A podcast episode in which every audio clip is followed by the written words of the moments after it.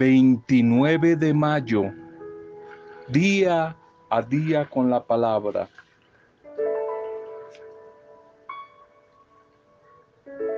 No, también es una palabra y una respuesta de bendición.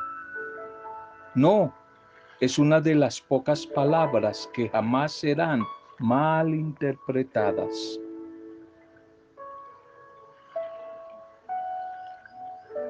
Antes bien, sea su hablar sí, sí o no, no. Sí, sí o no, no. Mateo 5:37, Mateo 5:37. Aprender en la vida a decir también no. No, no es una respuesta que muchas veces trae bendición, que muchas veces trae libertad, trae paz, trae salud.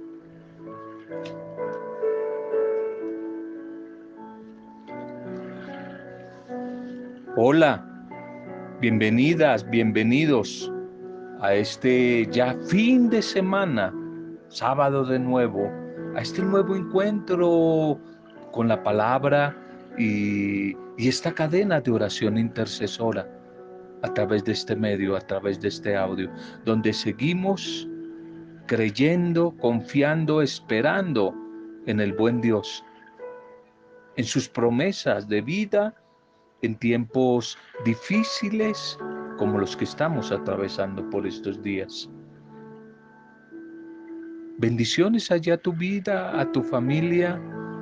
Un saludo y bendición a las diferentes comunidades, a las diferentes pastorales, grupos, personas, lugares, allí donde llegue esta palabra. Nuestra acogida, nuestra intercesión, nuestra oración por ustedes, especialmente por todos los que están atravesando situaciones duras, tiempos muy duros para algunas personas, para algunas más que otras, Oramos, oramos por ustedes. Seguimos pidiendo la fortaleza, la esperanza, la luz del Espíritu del Señor en medio de estos días difíciles, sea cual sea tu dificultad, tu angustia, tu necesidad. Hoy oramos contigo, hoy oramos por ti, oramos contigo, una comunidad intercesora virtual. Saludo a todos los que hoy están de cumpleaños, celebrando algún tipo de aniversario. Nos unimos a la familia, a los amigos, para dar gracias a nuestro buen Padre Dios por esta nueva celebración. Un feliz día. El caso de don Edgar Tautiba. Nos unimos a su familia, sus hijas, su nieto, a toda la familia, los hermanos, para con gratitud recordarle, con gratitud valorar su paso, su estadía por nuestro tiempo, por nuestras vidas, trayendo bendición. Hoy le recordamos, agradecemos al buen Dios por su vida y le celebramos desde las Pascuas de la vida eterna desde la Pascua de la vida eterna. Damos gracias hoy al Señor. Damos gracias a Él, nuestro buen Dios, y a todas los que de una u otra manera hoy tienen un motivo para agradecer y celebrar la vida. Viviendo y compartiendo los carismas. Primer mensaje para hoy, en el tiempo de Pentecostés, ya finalizando mes. Viviendo y compartiendo los carismas Dice San Pablo en la primera carta a la comunidad de Corintios, en el capítulo 12, primera de Corintios 12, del 4 en adelante. Existen diversos dones espirituales, pero siempre un mismo espíritu. Existen diferentes ministerios o servicios, pero un mismo Espíritu y Señor. Existen diversas actividades, pero siempre un mismo Dios que ejecuta todo en todos. Verso 7. A cada uno, a cada uno Dios le ha dado una prueba, una manifestación del Espíritu Santo para el bien común, para el bien común. Unos por el Espíritu tienen el don de hablar con sabiduría, otros según ese mismo Espíritu el don de enseñar cosas profundas. A otros por el mismo Espíritu se les ha dado el don de la fe. Y a este por el único Espíritu también se le ha dado a algunos el don de la curación. Todos, de una u otra manera, tienen una manifestación, una gracia venida del Espíritu Santo, viviendo y compartiendo los carismas. Tú lo has escuchado también como yo. Esa persona tiene como un ángel, esa persona tiene como una chispa, esa persona tiene como un carisma, como una simpatía para tal o cual cosa. Pero, ¿qué es exactamente lo que a veces entendemos por carisma, por ángel? Pudiéramos definir el carisma. Se dice en griego eh, Gracia se dice en, griego eh, que jaritomene. Es una gracia, es algo que viene gratis, eh, es un, una simpatía, una habilidad que todos los seres humanos tenemos para algo, una jariz, jariz, carisma, para desarrollar alguna cosa. Todos tenemos una simpatía. Y a través de esa habilidad que Dios nos ha dado a través de su espíritu como seres humanos, a través de esa gracia, de esa chispa, de ese talento, de esa simpatía, podemos atraer, atraer a personas, bien sea con nuestras palabras o con la gracia y el talento que tenemos. Atraemos como un imán, tenemos la capacidad de atraer a esas personas con ese carisma que tenemos a través de nuestras miradas, nuestras acciones. De una u otra manera, con ese carisma podemos ejercer como una influencia. Y si es del Espíritu Santo, una influencia tierna, tierna en los demás. Por su ser agradable, ese talento, ese carisma, vamos a influir en los otros sin mayores esfuerzos.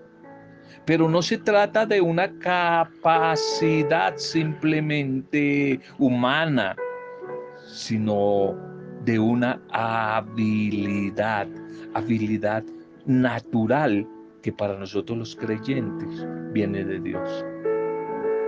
Esto es, no es algo que se tiene o no se tiene, el carisma, el don, el talento, sino que es algo que poco a poco se va desarrollando, se va descubriendo.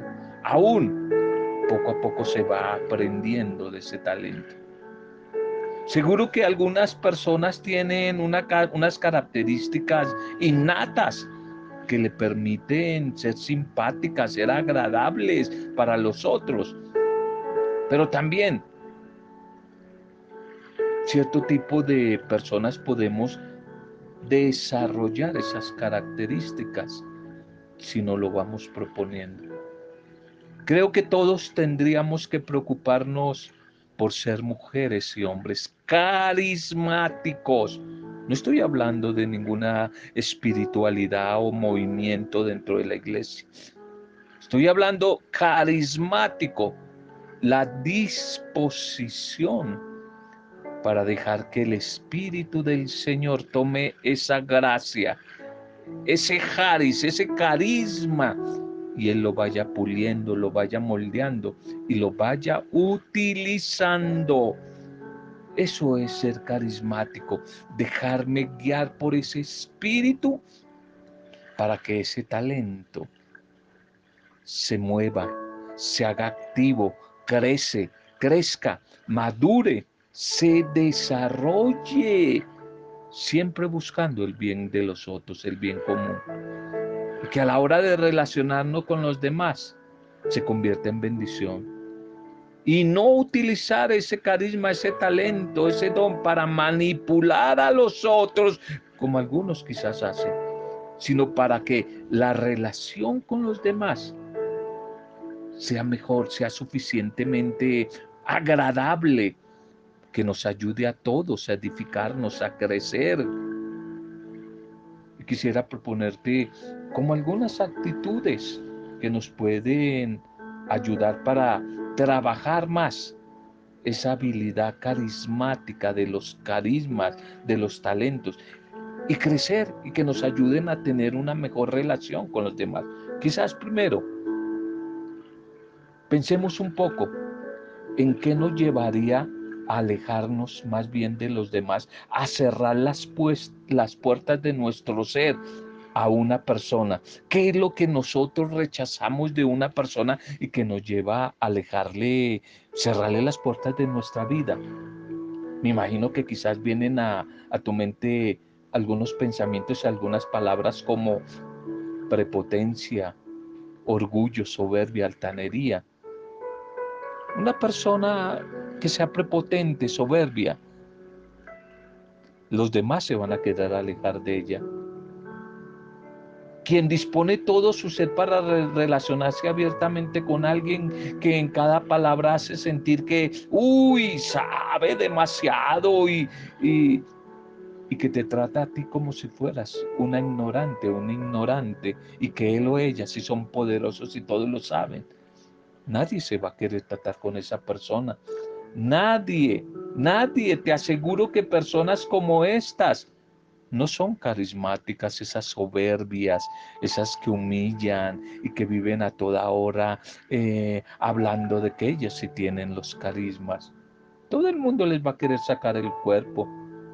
Segundo, personas extrañas como enigmáticas. No hay nada peor que una persona que no inspira confianza, una persona extraña que genera en los ambientes inseguridad, eh, una persona que es como indescifrable, que no inspira cercanía, una persona como, como gris y como poco clara. Ante esa persona, todos vamos a actuar con mucha cautela, como con miedo, desconfianza y seguramente de una manera prevenida, porque no sabemos a qué atenernos con esa persona, porque como que no vemos coherencia y nos transmite es como inseguridad. ¿Qué tendríamos que hacer para trabajar, para hacer crecer nuestros carismas, nuestros talentos, las chispas que Dios nos ha dado, esos, esos, eh, esos valores que a propósito hay gente que dura años y años en descubrirlos. No saben. Y a veces le preguntan a uno, ¿tú qué, ¿Qué me aconsejas? ¿Para qué yo soy bueno o buena? Si no lo sabes tú, tenemos que irlo descubriendo poco a poco. Pero hay como unas claves para hacer crecer nuestro carisma, eh, irlo desarrollando, desarrollando. Y algunas quizás respuestas son amar la vida. Amar la vida, amando la vida, se va desarrollando el talento. Amar la vida. Los demás se sienten atraídos por personas agradables, que se les vea que aman la vida, que disfrutan todo. Es decir, por personas que valoran, personas que agradecen, personas que se les ve, que se les ve felices en todo lo que son, en todo lo que hacen. Aman la vida ese tipo de personas se les ve la alegría, se les ve siempre optimistas, no se les ve quejosos ni quejosas a toda hora maldiciendo. Personas que aman la vida, es gente apasionada que muestra que aunque tengan dificultades, aunque tengan carencias en su existencia, están felices, viven felices, saben asumir los problemas como auténticos retos y quieren cambiar día a día y, quieren un mundo mejor y quieren una sociedad mejor. Aman la vida.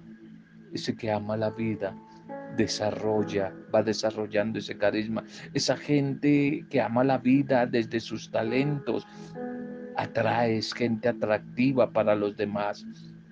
Qué lástima que cada día son menos comunes este tipo de personas, porque nos hemos sido dejado poco a poco contagiar del síndrome, del aburrimiento, de la desesperanza, de la violencia, de la depresión.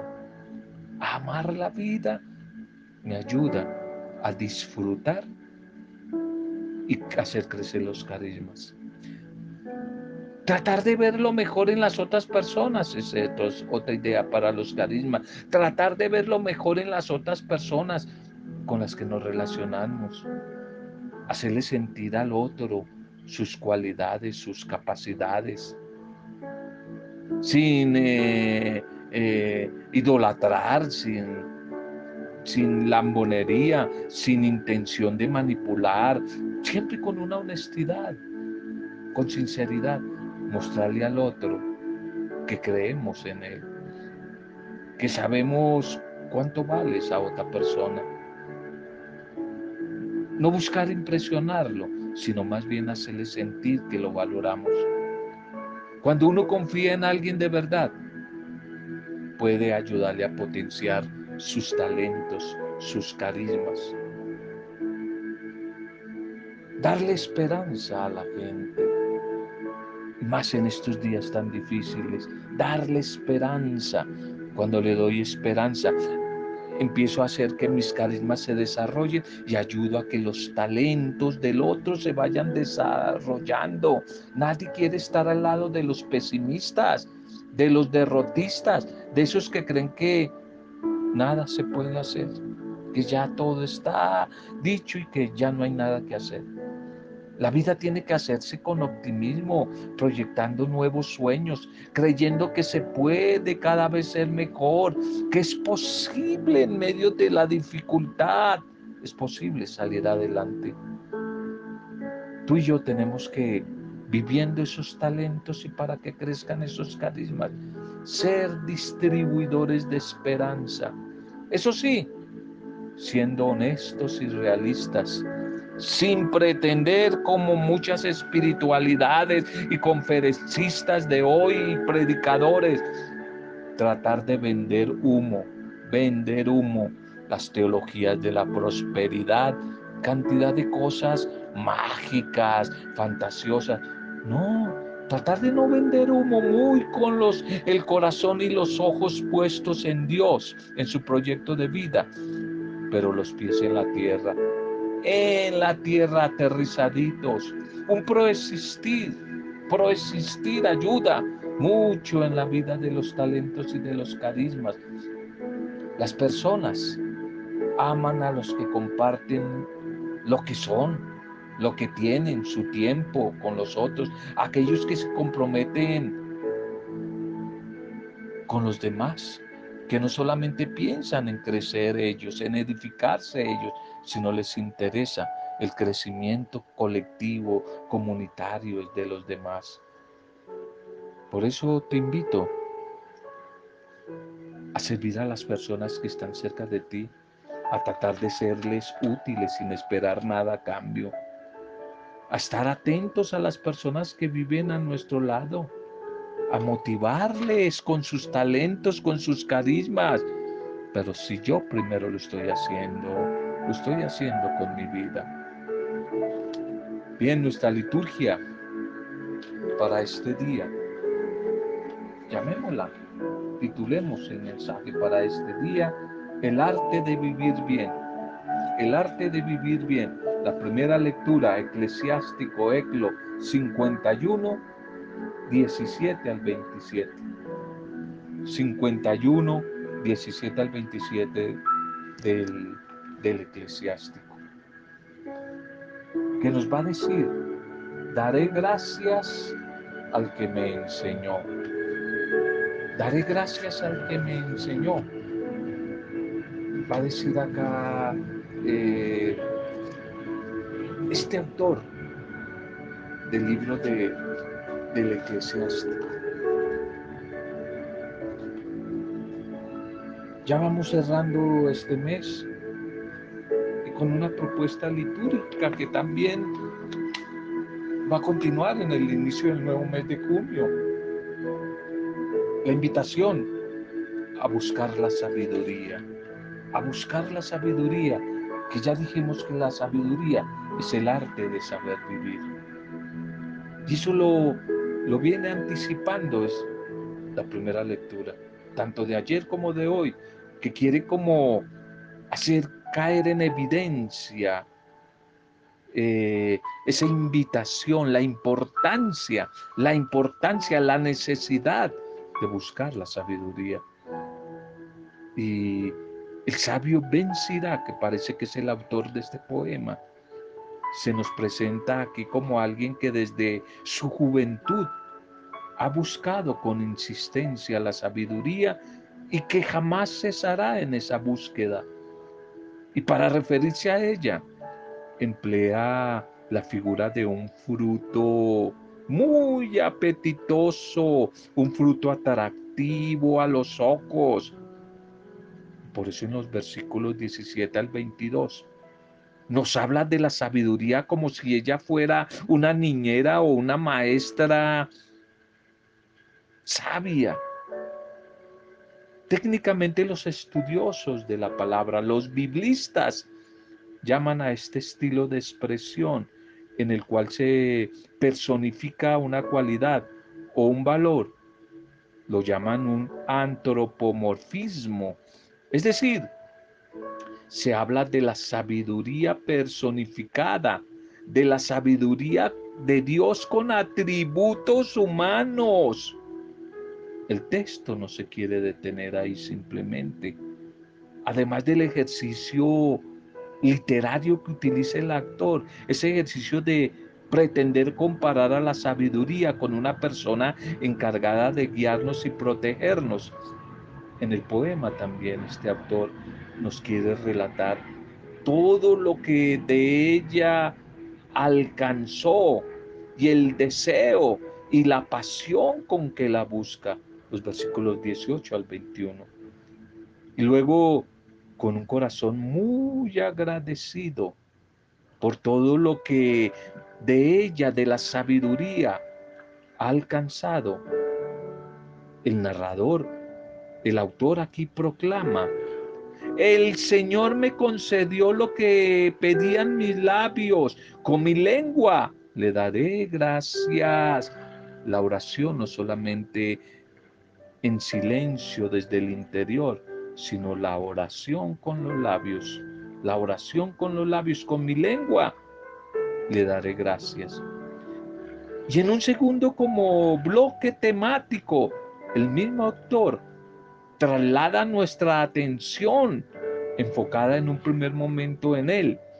Ahora le da vuelta hacia nosotros, hacia nosotros. En especial invita a los jóvenes para que al igual que él se animen a buscar la sabiduría desde temprana edad, que si él, este sabio ya anciano, la encontró, ellos también pueden hacerlo los jóvenes. La sabiduría está al alcance de todos. No es un fruto escondido y prohibido y guardado para algunas personas, para los jerarcas, para algunas no es para todos, es un fruto apetitoso, dispuesto a la vista de todos. El salmo para hoy es el Salmo 18. Los mandatos del Señor son rectos y alegran el corazón. Los mandatos del Señor son rectos y alegran el corazón. Esta comunidad orante del Salmo el salmista nos presenta igualmente en forma poética. Nos presenta como la primera lectura. Nos presenta aquí al buen Dios. Al buen Dios que se llena de elogios a través del orante ante la fuente de sabiduría. Y por eso su carácter pedagógico va a invitar a la comunidad a la oración. Un salmo de sabiduría donde se muestran los reconocimientos que de la ley la comunidad y el orante hacen, descubriendo allí al Dios de la vida, sus mandatos, su voluntad, que les anima y les impulsa a todos a buscarla, porque en ella ven, viven, descubren la fuente de vida. A cualquiera, estas palabras del salmista animan con tan maravillosos elogios empleados aquí por el autor. Más precioso que el oro, más que el oro fino, más que la miel de un panal que destila. Así nos incita a buscar el orante, el salmista, la instrucción del Señor, la alegría que emana de ella, la justicia que le caracteriza. Y el Evangelio para hoy, Marcos capítulo 11, 27, 33. Marcos 11, 27, 33. ¿Con qué autoridad haces esto? ¿Con qué autoridad haces esto? Y en este mismo orden de ideas, el Evangelio de Marcos formula una pregunta crucial para todo aquel que se acerca a Jesús. Esta pregunta es colocada en boca de sus adversarios, nada más ni nada menos, quienes frecuentemente están tratando de averiguar quién es Él, quién es Jesús. No para reconocerlo y seguirlo precisamente como el Mesías o el Hijo de Dios, sino para ir encontrando motivos para juzgarlo, para denunciarlo, para condenarlo, para eliminarlo. Y la pregunta que articula todo este relato es presentada de esta manera. Los sumos sacerdotes los letrados y los senadores le preguntaron a Jesús, ¿y tú qué? ¿Con qué autoridad haces todo esto? Como ya lo comentaba al inicio, manteniendo la coherencia temática de la liturgia de hoy, este Evangelio, el texto de hoy, nos sugiere que la autoridad de Jesús viene, nace, emana precisamente de ser Él la encarnación de la sabiduría de Dios. Y el texto se vuelve más hermoso aún por el silencio que prefieren guardar sus adversarios ante la encrucijada en los que Jesús sabiamente los puso. Si decimos que la autoridad le viene de Dios, entonces la gente dirá, ¿y por qué no le han creído? Pero como digamos que la autoridad le viene de los hombres, esto les podría traer el repudio, el rechazo, el ataque de la gente que sí le reconocía como enviado de Dios. De tal manera, el texto se vuelve hermoso porque de una o de otra forma la sabiduría que viene de Dios muestra, revela la necesidad de las mujeres, de los hombres, mientras que la sabiduría de Dios se revela en su justa generosidad. La necedad del hombre se manifiesta en su injusto egoísmo.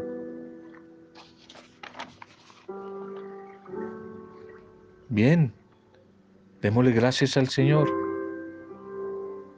Oremos. Oremos pidiéndole que la palabra que nos ha regalado a lo largo de esta semana, hoy termina, solo por la acción de Pentecostés, es decir, del Espíritu del Señor, se siga convirtiendo en cada uno de nosotros, en una transformación, en toda una vivencia. Señor, gracias. Gracias por tu bendita palabra, Señor. Gracias por tu bendita palabra a lo largo de todo este camino recorrido a lo largo de esta semana. Gracias, Señor. Gracias. Queremos que a través de tu espíritu podamos seguir viviendo en tu sabiduría. Queremos día a día aprender el arte de vivir bien, pero tomados de tu mano. Que nuestro día a día con tu palabra y nuestras decisiones siempre las pongamos en tus manos, Señor. No te canses de seguirnos guiando en nuestro camino, Señor. En búsqueda de ese proyecto, proyecto de vida que tú has diseñado para cada una de nuestras vidas, Señor. Tú, Señor, que eres manso, humilde de corazón, concédenos a través de tu espíritu una mirada limpia, un corazón como el tuyo para que estemos siempre dispuestos a trabajar con honestidad, con sinceridad, con entrega, con diligencia y especialmente con amor a los demás. De modo que podamos servir sin otra motivación que no sea la de hacer el bien, buscar el bien para los demás, Señor. No es fácil este trabajo. Ayúdanos, Señor, a desterrar de nuestras vidas ese deseo desmedido de a veces creernos por nuestro ego, creernos más que los demás y de imponer nuestros criterios e intereses sobre el bien común. Que tu espíritu nos siga siendo conscientes de los carismas, de los dones que tú nos has dado, primer mensaje de hoy, que los identifiquemos y que busquemos consagrártelos a ti día a día para ponerlos al servicio de los demás, Señor. Tú nos has dado a todos y a todas simpatías, talentos, dones, carisma, Señor. Que no los escondamos, que los identifiquemos y desde ahí empecemos a construir la vida, Señor. Ayúdanos, Señor. Ayúdanos. Que nuestros sentidos puedan comprender ese mover de tu espíritu a través del carisma que tú nos has dado, que a través de tu palabra, siempre puesta en acción, crezcamos, crezcamos en esos carismas, maduremos en esos carismas, Señor. Gracias, gracias de nuevo por todos los que a lo largo de esta semana han cumplido años, han celebrado la vida, algún tipo de aniversario, por todo el camino recorrido a lo largo de esta semana. Seguimos entregándote nuestro país en estos tiempos difíciles, a nuestros gobernantes, al presidente. Seguimos orando por esos diálogos para que haya acuerdos que beneficien a todos, especialmente a los más débiles, a los más olvidados, Señor. Sigue bendiciendo nuestras comunidades, nuestros grupos, nuestras pastorales. Sigue bendiciendo, Señor, nuestras familias. Hoy oramos por tanta dificultad que hay en hogares, en las familias. Seguimos orando por los enfermos, los cautivos, las familias que están en etapa de duelo, los desempleados, los desplazados, los migrantes, el personal de la salud. Tantas personas que nos piden oración por nuestros ancianos, nuestros niños, nuestros jóvenes, tanto desempleo. Hoy seguimos orando por todos ellos, nuestros vecinos, nuestros barrios, nuestras cuadras, nuestros conjuntos, nuestros pueblos, veredas, otros países donde tú nos has dado la bendición de estar y que nos ha acogido con tu presencia, que podamos ser bendición para ese lugar. Gracias, Padre. Alabanza y adoración para ti, Padre Dios, junto a tu Hijo Jesucristo y junto al Espíritu Santo. Para gloria, alabanza y adoración tuya, Padre, en el nombre de Jesucristo el Señor, con la intercesión, la vida, la vida de tu Santo Espíritu, con acción de gracias y alabanza. En compañía de María, nuestra Madre, hemos compartido el mensaje de hoy. Amén. Roberto Zamudio, de Día a Día con la Palabra.